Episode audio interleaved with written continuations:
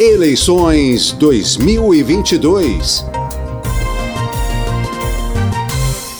Muito bem, faltam menos de 20 dias para as eleições gerais em primeiro turno, que são marcadas para o dia 2 de outubro mais de 156 milhões de brasileiros estão aptos a votar e escolher os novos representantes políticos do país. Até o dia 12 de setembro, que foi o último dia para o julgamento dos registros eleitorais, mais de 26 mil candidaturas foram consideradas aptas e quase 1.800 inaptas para essas eleições de 2022. A Justiça Eleitoral já recebeu também mais de 11 mil denúncias de propaganda irregular desde o dia 16 de agosto, quando começou a campanha eleitoral. O número equivale a uma média de quase 400 queixas por dia para repercutir esses números e falar um pouquinho sobre o termômetro eleitoral com a proximidade das eleições, já está conosco o cientista político Cristiano Noronha. Cristiano, bom dia, obrigado por estar aqui no painel eletrônico. Bom dia, Márcio, prazer estar aqui com vocês. Cristiano, o eleitor está mais informado, ele está mais consciente para escolher hoje os seus representantes? Olha, é, Márcio, é, a gente é, é, nunca, à medida que o tempo vai passando, né, os, os, os eleitores vão tendo mais é, acesso, mais informação é, sobre os seus candidatos, sobre o processo eleitoral. As mídias sociais, nesse caso, tem, que são frutos, em geral, de tantas críticas de divulgação de fake news, mas, ao mesmo tempo, é uma grande oportunidade também para os eleitores pesquisarem, porque há diversos é, canais onde estão, estão disponibilizadas ali é, propostas e agenda é, dos candidatos. Alguns deles, né, candidatos, por exemplo, a deputado federal, têm praticamente é, apenas o tempo de praticamente falar seu nome e seu número nessas, nessas propagandas. Então, é uma oportunidade é, que as mídias sociais também dão, de uma forma geral, para que ela, eles possam pesquisar. Então, informação existe, é, e obviamente que é, tem o eleitor tem quase que fazer um trabalho de garimpo, né, é, para procurar as informações, aquilo que são, aquilo que é, é verdade, aquilo que é, tem informações distorcidas, mas o fato é que, é, havendo um pouco de, é, de interesse, havendo um pouco de é, trabalho, o eleitor também pode se informar minimamente sobre aquele candidato que ele pretende votar. Cristiano, bom, além das eleições presidenciais que geram maior foco, né, tanto nas discussões políticas quanto na imprensa também, a gente vai ter a renovação aqui na Câmara dos Deputados e também nas assembleias legislativas em todos os estados. A gente, com um mês de campanha, apesar do espaço para os candidatos a deputado, como você falou, ser mais restrito na, na propaganda, a gente já tem um pouquinho o termômetro de como é que está sendo essa disputa eleitoral para a formação aqui do parlamento?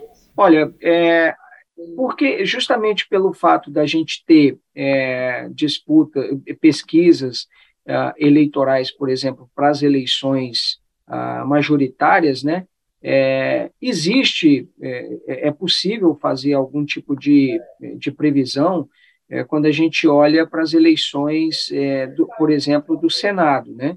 Então, é, é, já no caso da Câmara dos Deputados, não existe tanto essa, essas informações, porque a, a, as pesquisas elas não elas não acabam não fazendo é, esse tipo de esse tipo de levantamento, né?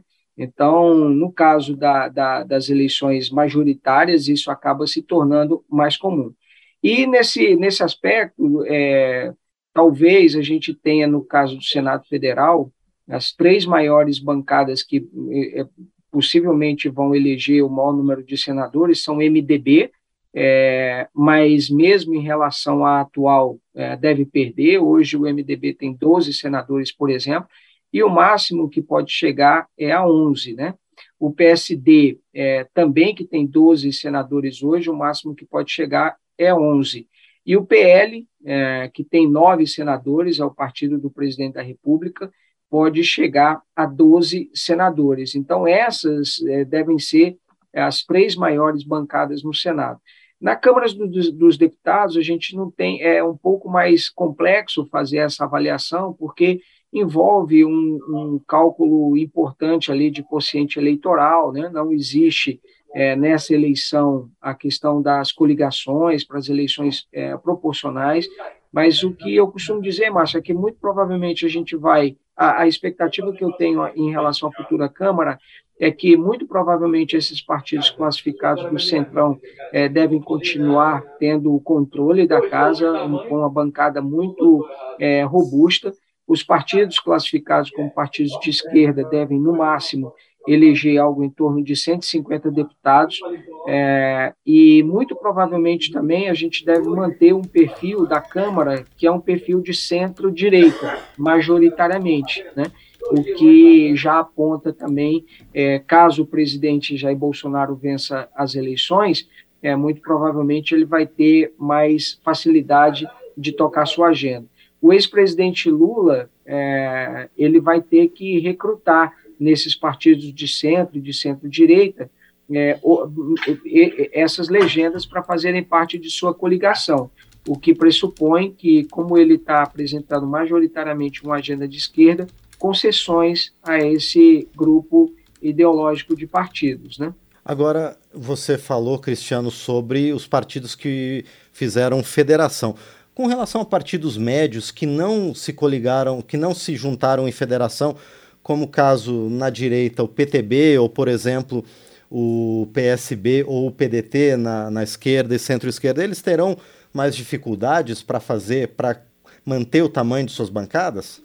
A expectativa é que sim, né? Porque a gente, esses partidos também é, acabaram, é, como eles não conseguiram fazer essas, essas federações e também é, o recurso do é, do fundo partidário é, é, de certa forma, limitado e a gente tem uma, uma campanha muito polarizada entre aqueles partidos que apoiam né, o presidente Jair Bolsonaro e o ex-presidente Lula.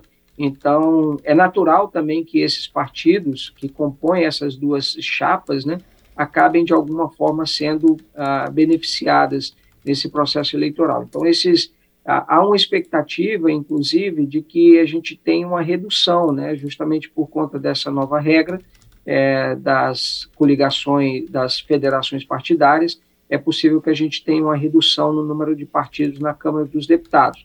É, a gente é, que tem, é, que teve na última eleição uh, mais de 25 partidos elegendo representantes na Câmara, é possível que a gente tenha menos de 20 partidos, talvez algo entre por volta de 15 partidos, né?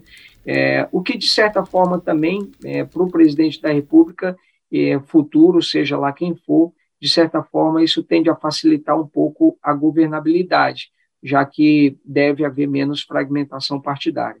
Outra coisa que você citou numa intervenção anterior é a força das mídias sociais, especialmente para os candidatos que não têm muito acesso ao tempo de propaganda eleitoral no rádio e na televisão. Mas ainda hoje, o rádio e a TV exercem um poder de influência sobre as escolhas do eleitor? A, a propaganda eleitoral ainda ajuda a definir em quem o eleitor vai votar? Ela tem um peso importante, é, Márcio, ela tem um, porque ela acaba é, permitindo, porque quando a gente fala de mídia social, né, em geral, é, o eleitor tende a é, seguir aquele candidato que ele tem mais simpatia. É, e, ou, eventualmente, ele pode até ter curiosidade sobre um ou outro candidato e ele mesmo buscar as informações. Essa, a campanha no rádio e na TV, ela permite que é, os candidatos falem é, é, para além desse, dos grupos que já o seguem, por exemplo. Né? Então, ele acaba, de certa forma, conseguindo atingir um grupo maior é, de pessoas. Então, nesse sentido, o rádio e a televisão ela, ela tem uma, um papel bastante positivo. E a maioria das pessoas, ainda assim, se você for considerar rádio e TV juntos, né, ele é, é, é por onde a maioria da população ainda é, se informa.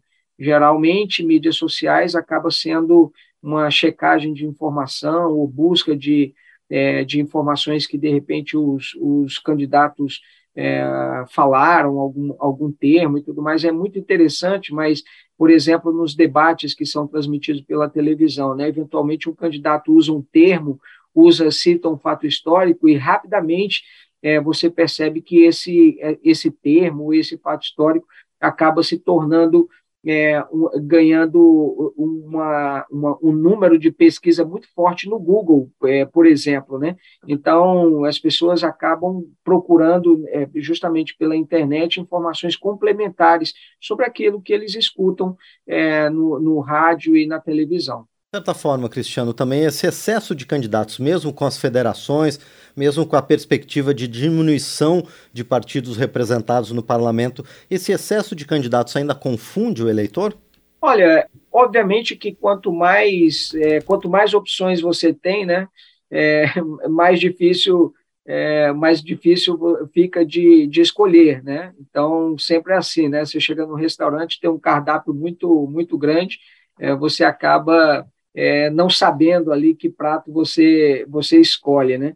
Então, esse é mais ou menos também é, a, é, o menu de candidatos, quando é muito extenso, acaba deixando o candidato, o eleitor, bastante é, na dúvida. Mas certamente o, o, eleitor, ele, ele, muitos deles, né, tem algumas preferências, é, ou tem preferências, ou tem rejeições a determinados partidos, a determinadas pessoas e tal, a, questões ideológicas. Então, de certa forma, isso já vai moldando um pouco a preferência, onde ele vai procurar, né? Se eu não gosto de comida vegana, certamente eu não vou no restaurante vegano, né? Eu prefiro ir numa, numa churrascaria. Então, é mais ou menos isso. Quer dizer, o eleitor também ele vai fazendo essa, ele adota um comportamento racional é, no, na escolha na escolha do voto também, né?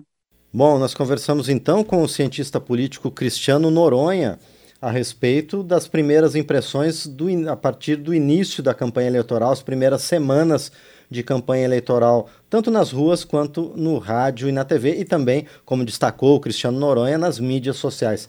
Cristiano, mais uma vez quero agradecer por sua presença aqui para comentar esses temas conosco e eu espero que a gente se encontre novamente ao longo dessa caminhada também. Muito obrigado. Obrigado, Márcio. Muito obrigado pelo convite. Bom dia a todos.